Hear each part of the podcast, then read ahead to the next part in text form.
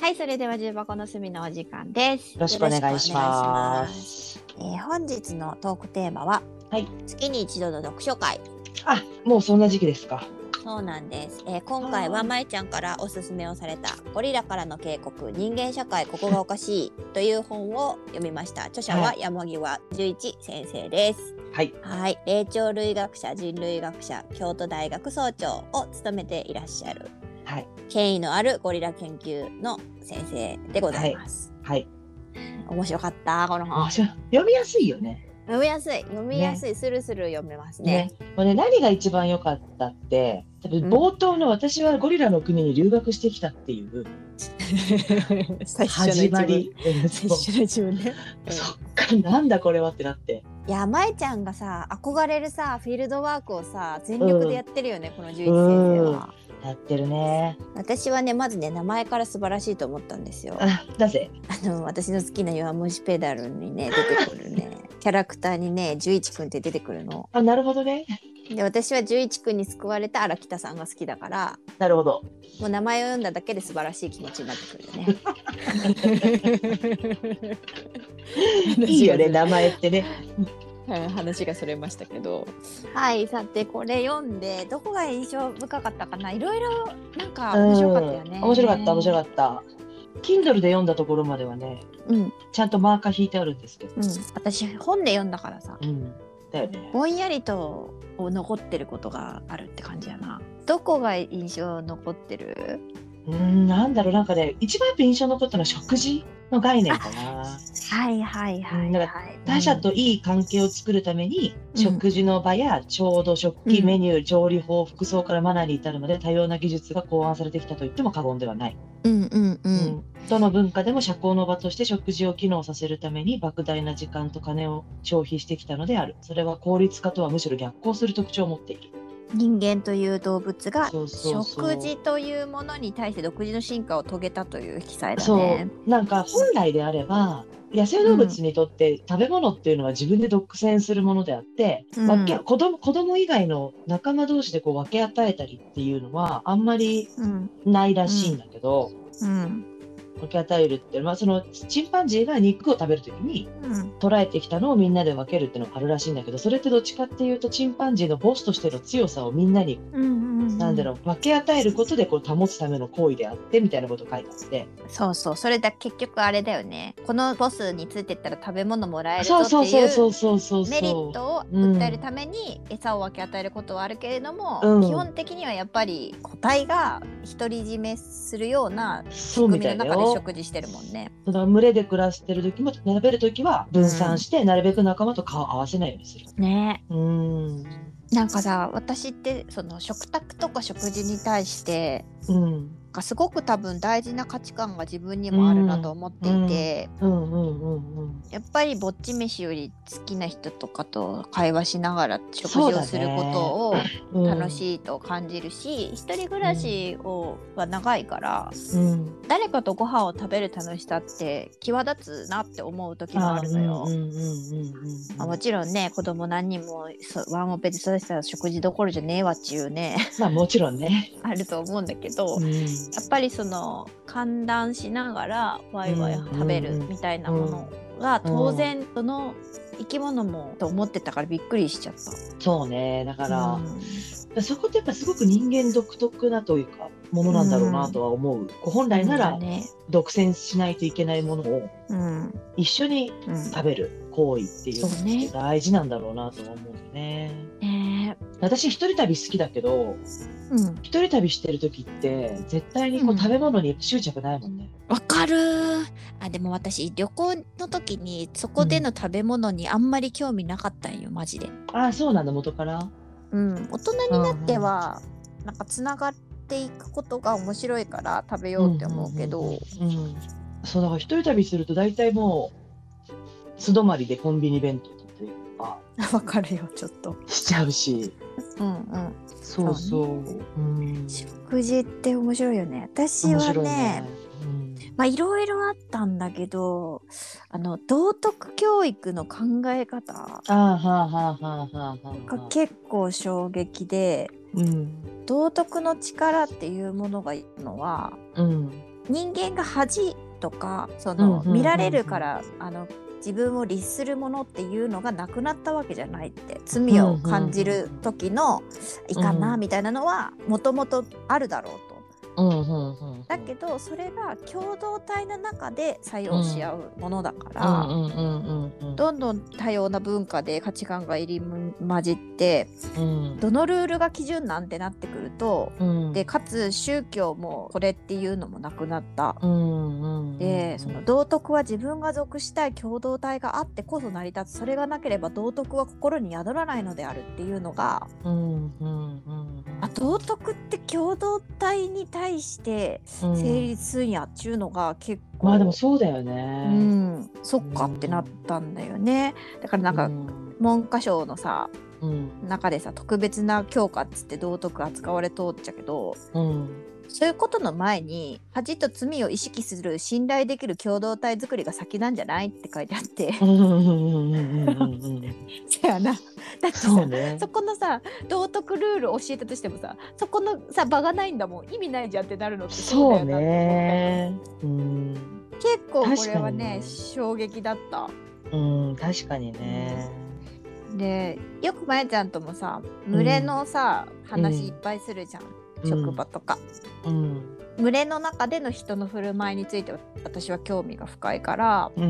んそのゴリラとかサルとかの、まうあ、ん気配りとかコミュニケーション、でうん一旦コミュニティを離れたオスがうん戻ってくると他人扱いっていうかうんもうよそ者扱いされるみたいなのうも、んうん。えそうなんだみたいな。うんでそこを一回離れたえ存在が一時期なくなったものであっても戻ってきたら継続した中で「おかえり」っていうようなコミュニケーションが取れる。るのが人間だけっていうのもびっくりした。そうだね考えてみる。なんだか、からその文化を広げるためだけにうん、コミュニティから出ていくわけではない。そうそってう。ことでだから渡り歩くんだよね、いろんなコミュニティを渡り歩くのが人間なんだよねそう、それはすごくいい違いだなって思って、そうだね結構衝撃だった確かわ。にねまあ、最後の方にに書いてあるから覚えてたっていうことはあるけど、私は。なんか不在の間を思い出したりとかそういうそう想像することができるからそうそれがなり得るっていうそのやっぱ想像力なんだろうなと思うよねうん、そう人間思にうできるのってうん、そこで断絶しないというか、つながっていくのは想像できるからっていうのは人間なんだなって思ったうよんね。確かにうんそれなんかまあ面白か印象に残ってるのがさこうオバマさんがノーベル平和賞を受賞してるっていう時に、その戦争は古来から必要なものであるって言っている人間にノーベル平和賞を与えるっていうのは何なんだみたいな記載があってさうん、あやちゃんはゴリラに仕事を与えろって思ったってこと。うん、いやいやいやいやいやじゃあ私はね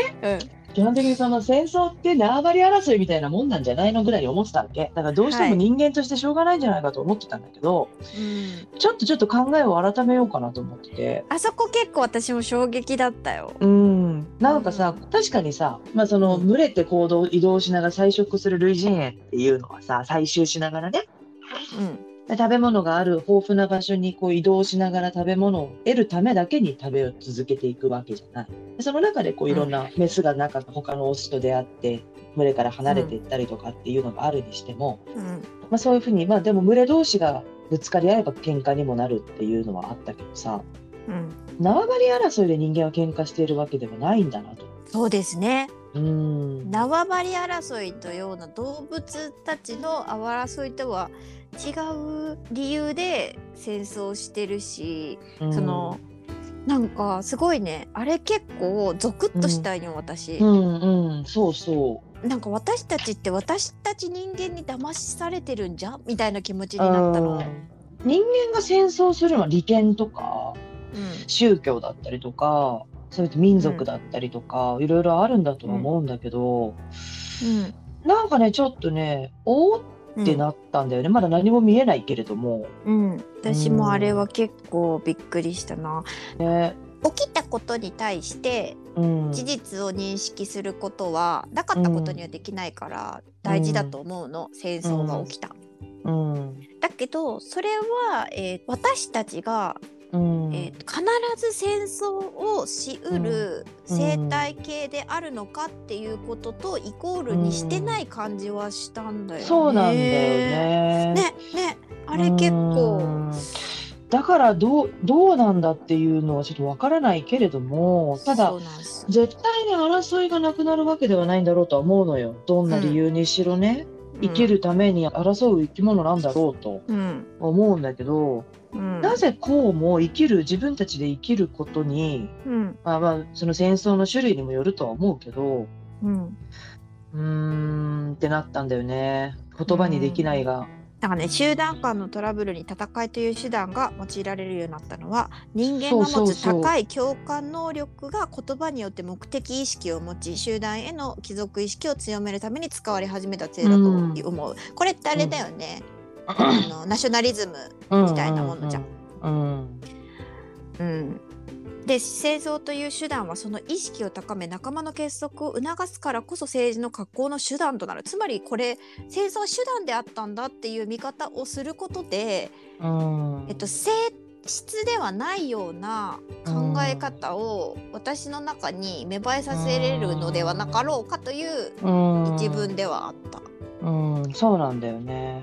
うん、まあでなんかさちょっとさ、こはのいやっぱ、土地というものにこだわりすぎだみたいなあったあったあったじゃない。あった。え結局農耕するようになってきて食べ物が、ね所有するようになったからね。そうそう土地を所有するようになってきたことと戦争がつながってくるのかなと思うんだよね。でも所有の概念もものすごく人間だもんな。そうね。う。もろ。でもこれを先生もさそこについてはさ頑張れみたいなメッセージしかなかった。そうそうそうそうそう。そうなんだよね。でももうそこから脱却してもいいんではないだろうかっていうのはちょっと一言ね。だね。ああなるほどなと思った。人間として生きていくのであればね。そううね。ーんというような形でもう10分ちょい過ぎちゃったんですあけど。すいません。そうですか。これは結構やっぱさ複数人数で読んでさうんキャッキャ言う面白さあったな、あったあった。なんか一人だけ読みやすい。うん読みやすいででもなん私かは結構こう抽象度が高い。あそう、ね、私好みでではあるけれども。ふわっとしてるようねん最終、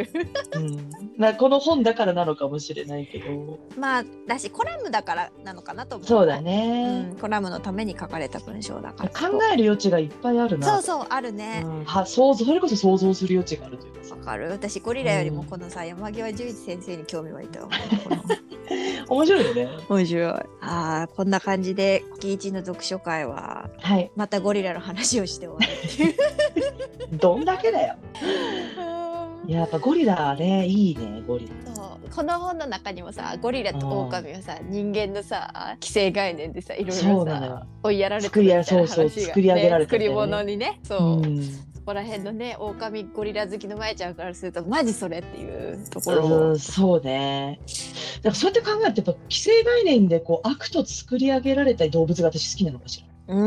んいや気でも高そんなさことと考えかてないな、うん、うん、好きって思ったものがたまたま悪だったってことじゃない人間の社会そういうことかなそうかもしれないね そうかいやー面白かったですまたちょっと素敵な本があったらご紹介いただければと思いますはい私はまえちゃんが読める本を中心に読ん読書会を進めていこうで主に私が興味があるものだけねとそうね 大体動物になってくるこれ はいはいこんなところで、はーいではでははいじゃあねー